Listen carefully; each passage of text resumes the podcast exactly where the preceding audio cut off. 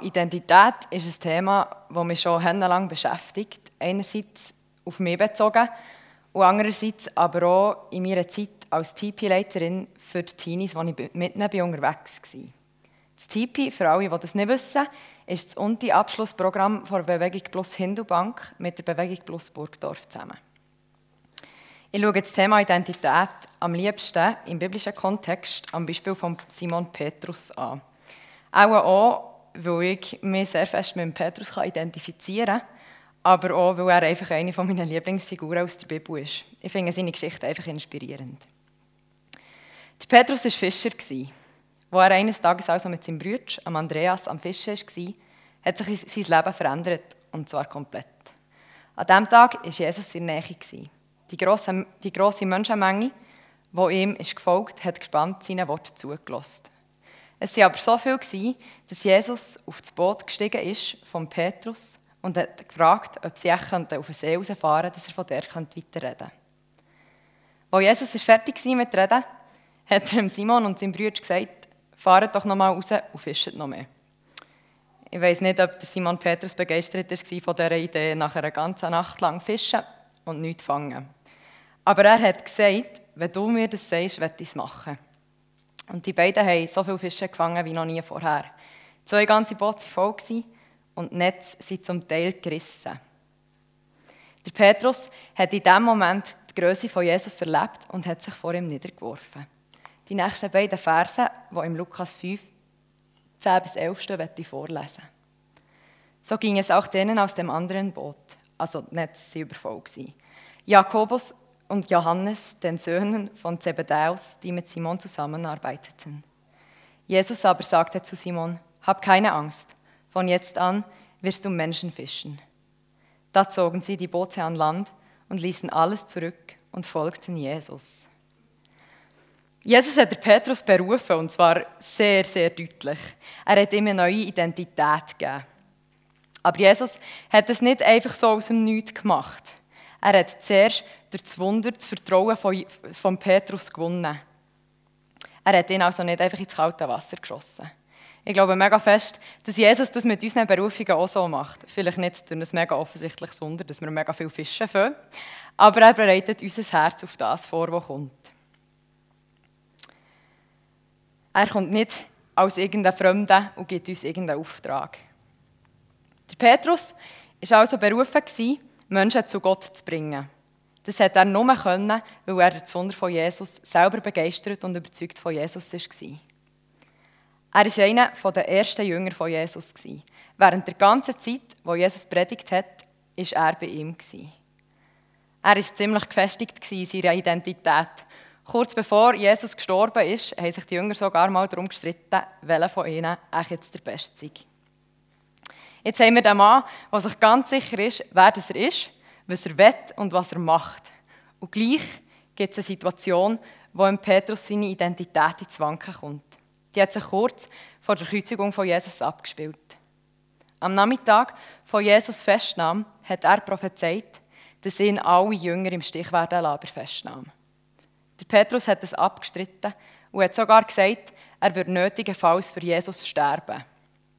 Jesus hat ihm dann ehrlich geantwortet, dass der Petrus ihn, bevor das der Hahn wird kreien, dreimal wird verleugnen. Und genau so ist es gewesen. Noch bevor der Hahn kreit hat, hat der Petrus in drei verschiedenen Situationen gesagt, dass er nicht zu Jesus gehört. Ich habe das Gefühl, das ist aus Menschenfurcht heraus passiert. Dass er nicht hat zugeben dass er zu Jesus gehört, weil Jesus eine sehr umstrittene Person war. Ich merke, dass das bei mir manchmal schon so ist, dass ich meiner Identität untreu werde. An einem Beispiel, das ich häufig merke, ist, dass ich mir schon mega viel dabei ertappt habe, wie ich über jemanden schlecht mitgeredet habe, weil schlecht ist über die Person geredet wurde. Und mir ist es einfach einfacher gefallen, mitzureden, als mir Meinung der Gruppe zu stellen. Ich habe, mich also, ich habe also meine eigenen Werte abgelegt und bei meiner Identität untreu gewesen. Das schlechte Gewissen hat sich dann auch breit gemacht. Und beim Petrus auch. Er ist dann brennend weggegangen, als er das gemerkt hat, der andere mal gekreit hat. Aber mit dem Scheitern war die Geschichte von Petrus noch nicht fertig. Gewesen. Nachdem Jesus auferstanden ist, ist er den Jüngern mehrmals begegnet. Und eine von diesen Begegnungen mit dem Petrus möchte ich gerne nochmal vorlesen. Sie steht im Johannes 21, Vers 15 bis 17. Nachdem sie gegessen hatten, sagte Jesus zu Simon Petrus, Simon, Sohn von Johannes, liebst du mich mehr als die anderen hier? Petrus antwortete, Ja, Herr, du weißt, dass ich dich liebe. Jesus sagte zu ihm, Sorge für meine Lämmer. Ein zweites Mal sagte Jesus zu ihm, Simon, Sohn von Johannes, liebst du mich? Ja, Herr, du weißt, dass ich dich liebe, antwortete er. Und Jesus sagte zu ihm, leite meine Schafe. Ein drittes Mal fragte Jesus, Simon, Sohn von Johannes, liebst du mich? Petrus wurde traurig, weil er ihn ein drittes Mal fragte, liebst du mich? Er sagte zu ihm, Herr, du weißt alles, du weißt auch, dass ich dich liebe. Jesus sagte zu ihm, sorge für meine Schafe. Jesus hat Petrus bei dieser Begegnung dreimal gefragt, ob er ihn liebt. Und vielleicht haben wir jetzt ein paar von euch. Jesus hat Simon Petrus genau gleich manchmal gefragt, ob der ihn liebt, wie der Simon Petrus Jesus verlogen hat. Die Frage hat Jesus aber nicht mit einer Forderung gestellt. Er hat nicht von Petrus eine bestimmte Antwort erwartet. Er hat mit dieser Frage herausfinden, ob der Petrus bereits an dem Punkt ist angekommen, wo er Jesus wieder frei hat können nachfolgen. Der Petrus hat die Frage merken, dass das Ganze nicht bedeutungslos war für Jesus. Aber Jesus gibt ihm auch die Chance, sich nochmal mit, mit dem Geschehen zu befassen durch die Frage. Er will, dass er Frieden haben über diese Sache und will ihn auf gar keinen Fall bloßstellen. Gott holt unsere Fehler, und da bin ich überzeugt davon, unsere Identitätssicherheiten ans Licht, dass wir dürfen Heilig erfahren Und er lässt sie nicht in einer dunklen Ecke, dass wir dran zerbrechen. Jesus gibt dem Petrus also eine zweite Chance und das macht er bei uns auch. Wir dürfen immer vor Gott kommen und ihm die Sachen herlegen. Der Beziehung zum Ben und auch besonders in den Gesprächen, in den wertvollen Gesprächen vor Ehevorbereitung, wird mir im Moment etwas in dieser Art bewusst. Aufgrund von früheren Verletzungen, vor allem in meiner Schulzeit, mache ich mein Selbstwertgefühl manchmal abhängig von der Qualität der Beziehungen zu meinen Mitmenschen. Und Jesus hat das nicht echt versteckt gelassen. Jesus hat der Ben und die Ehevorbereitung dazu gebraucht, dass das darf aufkommen, dass das darf aufgeschafft werden. Und das soll eine Ermutigung sein, dass das, dass das Jesus möglich ist und dass er das kann. Ich glaube nicht, dass der Petrus die Situation nach dem Gespräch vergessen Sie hat ihn auch recht geprägt, aber er hat sie mit Jesus aufschaffen und das ist ein mega Privileg. Petrus hat dann noch eine Frage gestellt. Er hat gefragt, was wird mit dem Jünger passieren, der dich verraten hat? An dieser Frage sieht man, dass der Petrus noch nicht ganz hat abgeschlossen mit dieser Situation.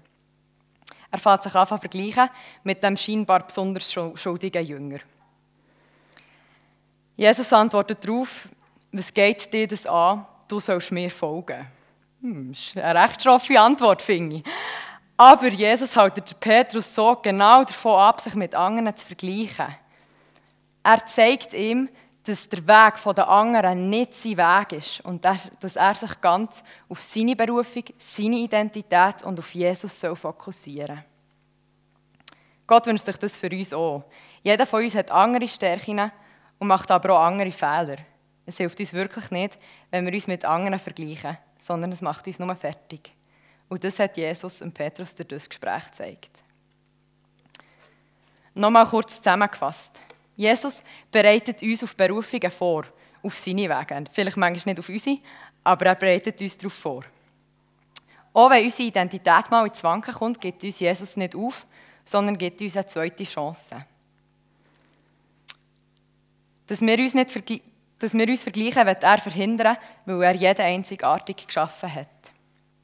Der Petrus hat der Identitätsnachhilfe von Jesus wieder voll für seine Berufung gehen Jesus hat ihm sogar gesagt, Petrus, auf dir wird ich meine Gemeinde bauen. Ein riesen Happy End. Obwohl ich glaube, dass es nicht einfach als Friede, Freude, Eierkuchen war. Aber Gott hat Petrus in seiner Identität mega gestärkt und ihn in allem innen begleitet. Und an dem dürfen wir auch für unser Leben festhalten.